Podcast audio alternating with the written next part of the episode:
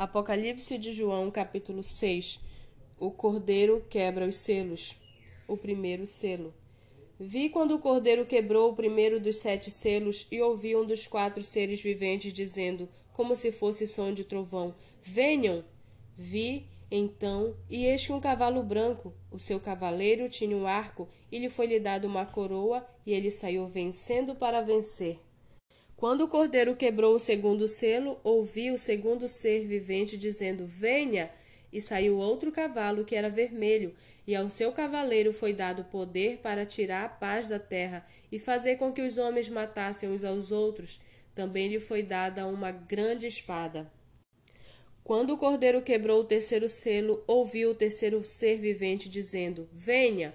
Então olhei, e eis um cavalo preto, e o seu cavaleiro com uma balança na mão, e ouvi o que parecia uma voz no meio dos quatro seres viventes, dizendo: Uma medida de trigo por um denário, três medidas de cevada por um denário, e não danifique o azeite e o vinho. Quando o cordeiro quebrou o quarto selo, ouvi a voz do quarto ser vivente dizendo: Venha! Vi, então, e eis um cavalo amarelo o seu cavaleiro se chamava Morte, e o inferno o estava seguindo. E lhes foi dada autoridade sobre a quarta parte da terra para matar a espada, pela fome, com a mortandade e por meio dos animais selvagens da terra.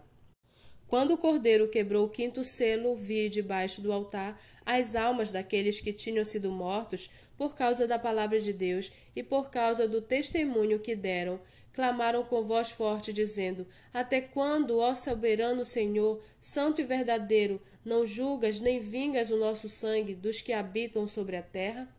Então a cada um deles foi dado uma veste branca, e lhe foi pedido que repousassem ainda por um pouco tempo, até que também se completasse o número dos seus conservos e seus irmãos que iam ser mortos como eles tinham sido.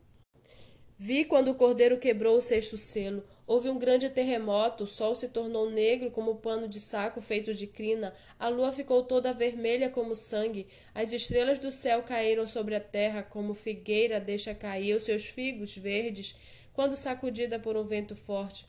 E o céu recolheu-se como um pergaminho quando se enrola. Então todos os montes e as ilhas foram movidos do seu lugar os reis da terra, os grandes, os comandantes, os ricos, os poderosos, e todo escravo e todo livre se esconderam nas cavernas e nos penhascos dos montes, e disseram aos montes e aos rochedos: Caiam sobre nós e nos escondam da face daquele que está sentado no trono e da ira do cordeiro, porque chegou o grande dia da ira deles, e quem poderá subsistir?